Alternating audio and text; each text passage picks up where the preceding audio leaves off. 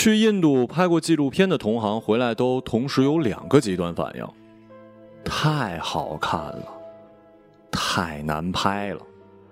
好看当然不是漂亮的意思，是说画面感太强。难拍，呃，就是难拍的意思。那个地方外人根本无法真正进入，更何况要去拍一个红灯区。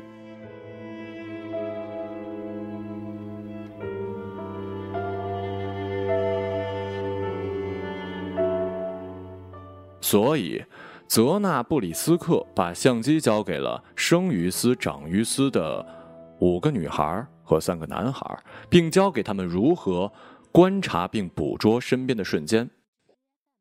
这部纪录片在网上有三个中文名字：《生于妓院》，这是最直接的一个，描述生存的状态。对他的想象取决于个人，甚至不妨碍你把主人公想象成。韦小宝，加尔各答红灯区的孩子，这个副题最客观，只有地点和人物，不带任何情感。小小摄影师的异想世界，这是最浪漫的一个。译者大概是不忍直面这些孩子的命运，想为他们保留属于他们的和童年、艺术、天真及幻想有关的那一点空间。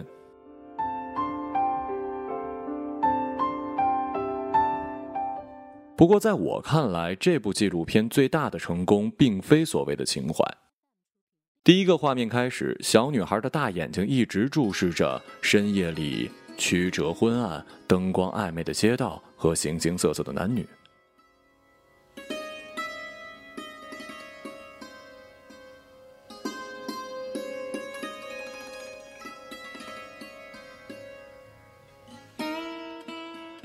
人声嘈杂，音乐声飘渺。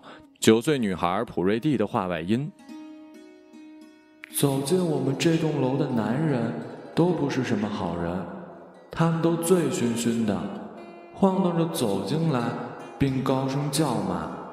女人们会问我：‘你打算什么时候开始接活？’他们都说用不了多久，我就要接活了。”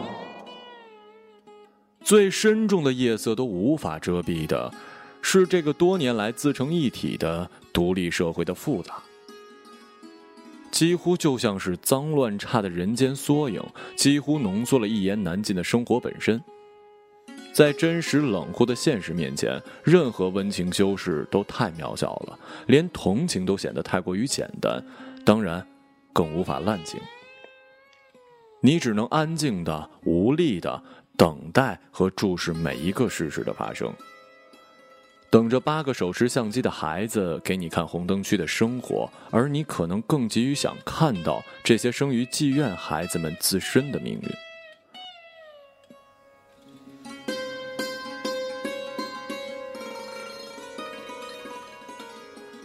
二零零五年，这部冷静的影片获得了第七十七届奥斯卡最佳纪录片奖。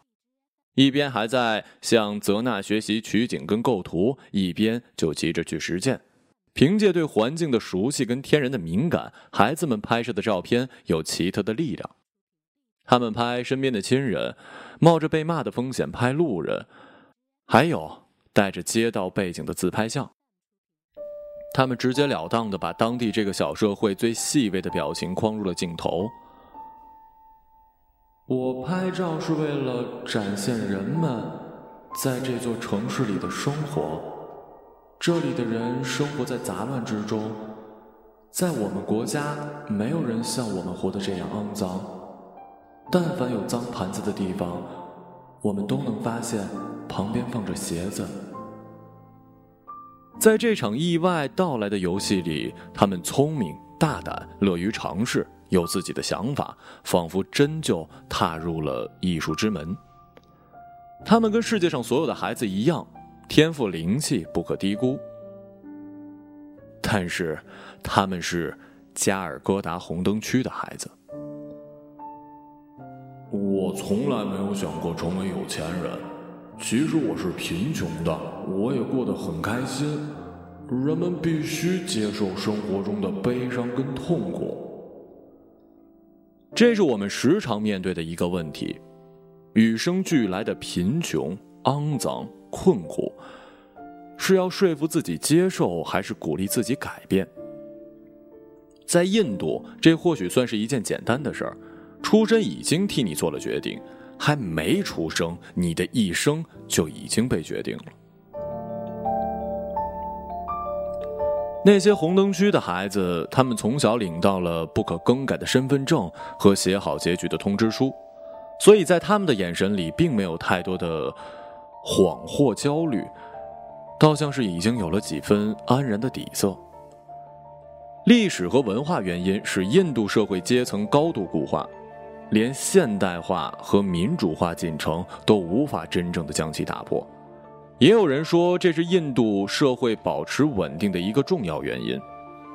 比如，会常听到这样的话：“就是因为那里的每一个人都知道自己的位置，安于这个位置，没有那么多的贪欲杂念，所以反倒过得很幸福。”可是欲望才是发展的原始动力啊！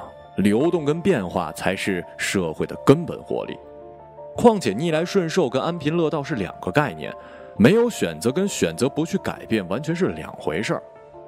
和成年人经历艰辛后被迫接受命运相比，小小年纪就放弃了人生，更加让人不甘。虽然看起来似乎外人比他们自己还要不甘。那么一场童年的游戏能改变什么呢？虽然叙事保持了足够的冷静，但这毫无疑问是一次介入式的拍摄。干预式纪录片是一种主观驱动客观的做法，本片也可以理解成一次用摄像机记录的社会学实验。相机的设置启动了原本不存在的故事，衍生出新的关系跟可能，并推动着故事的发展。高潮如期而至，孩子们的照片引起了国际社会的关注，上了电视，办了影展。泽娜还在四处奔波，为他们联系入学。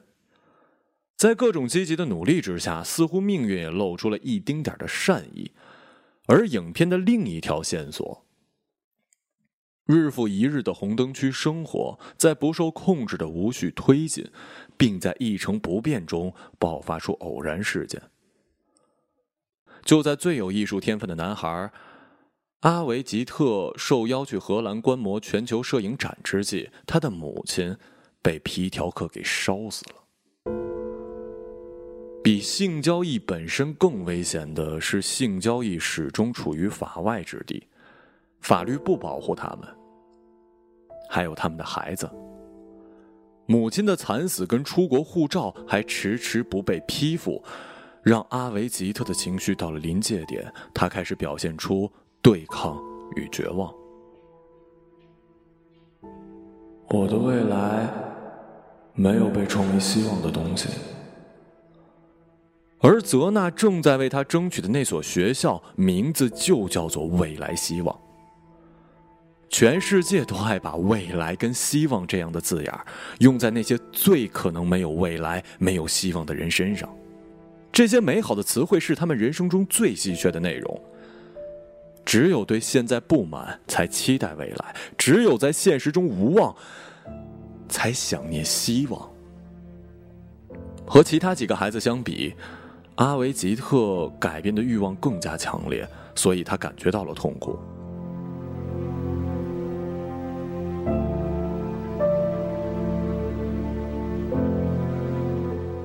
看到他的痛苦，会忍不住想：不抱幻想安于命运和努力奋斗改变命运，对于一个个个体来说，到底哪一种更幸福呢？生活在最底层，却有了精神跟情感的追求，这可能是他逃离跟上升的起点。但这个追求让他不再麻木，不再接受宿命，这也可能是他痛苦堕落的起点。虽然充满人文关怀，但纪录片同样无法得出结论。导演本人也充满了矛盾，要不要干预？能不能拯救？泽娜说：“他不是社会工作者，他甚至不是老师，那也正是他害怕的。他真的不能做任何事儿即使他帮他们获得了教育恐怕也是于事无补。但如果没有帮助的话他们这辈子就完了。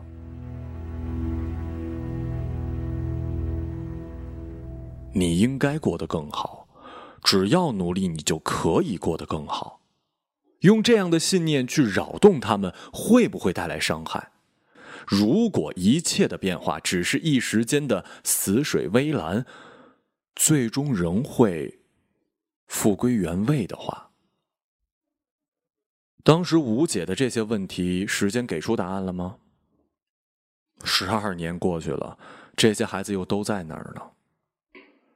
如果可以，生于妓院应该在十二年后的今天拍摄续集，让我们看看时间的重量，看看命运的重量。被媒体关注就可以逆转人生吗？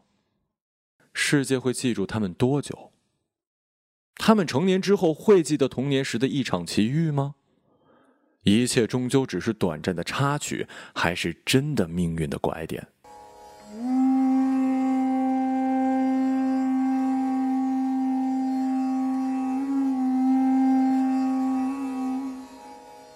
二零零九年有这样一则新闻：生于妓院的主角沦为妓女，曾参加奥斯卡颁奖。标题令人五味杂陈，报道主角就是在影片开始第一第一个第一个是一个说说坏话的小女孩普瑞蒂。报道称普瑞蒂已经改名为普亚。他说：“他依然记得当年获奖的时候，跟其他参演人员相拥的温暖。之后，他回到印度读书，一年后就走了母亲的老路。他说自己已经有了笔记本电脑、昂贵的手机、很多的钱，租得起豪华的房子，并称泽娜想救他出去，但他对现状很满意。虽然眼神还流露出对自由的渴望。”报道在最后说，可能普瑞蒂受到了黑势力的控制。看过外面的世界，以为可以改变的命运，却没有改变，和从来就不知道还有另外一种人生比起来，哪个更残酷一点呢？不过，命运究竟在多大程度上可以被改变呢？生活在别处的人们会比。普瑞蒂拥有更多的机会吗？另一部著名的纪录片《七年》，用已经拍到了五十六 UP 的经验告诉我们，在最老牌的资本主义国家，要上升到另一个阶层很难。一九六四年，导演艾普特选择十四个来自不同阶层的七岁孩子，开始了每七年一次的采访拍摄。导演最初的假设是。每个孩子的社会阶级预先决定了他们的未来。这些孩子的人生好像证实了这一推测。中产家庭的孩子五十六岁时依然过着安稳而面目模糊的中产阶级生活，而来自社会底层的孩子常与失业为伴，几乎主要靠社会福利制度生活。他们的子女极少能够上大学，多在做修理工、保安等普通的服务性行业。当然了。十四个孩子里有唯一一个例外，农家子弟尼克从牛津大学物理系毕业之后，成为美国著名的大学教授，从中产阶级成功晋级精英阶级。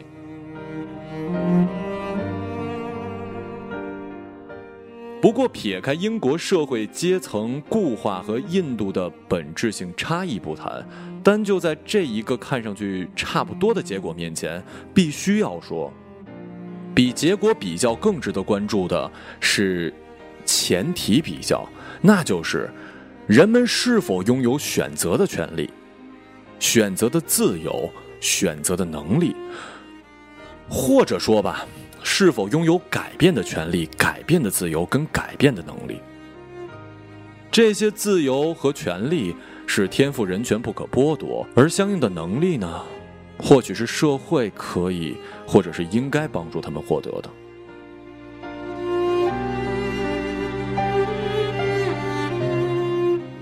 我总是记得影片的一个片段，在二零零四年的阿姆斯特丹，阿维吉特以来自印度的小小摄影师身份，和世界各地的九个孩子一起观赏了全球四千多名摄影师的作品。他对一张照片自信的发表意见说。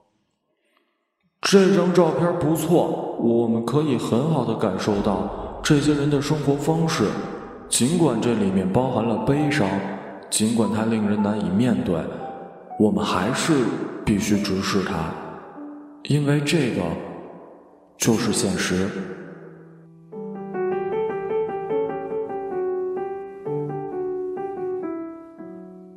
阿维吉特在二零零八年被纽约大学的艺术学院录取了。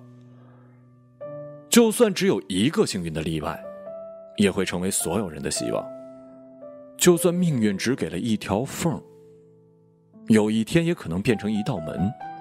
就算努力之后依然如故，至少会知道，即便生于妓院，也可以生而为人。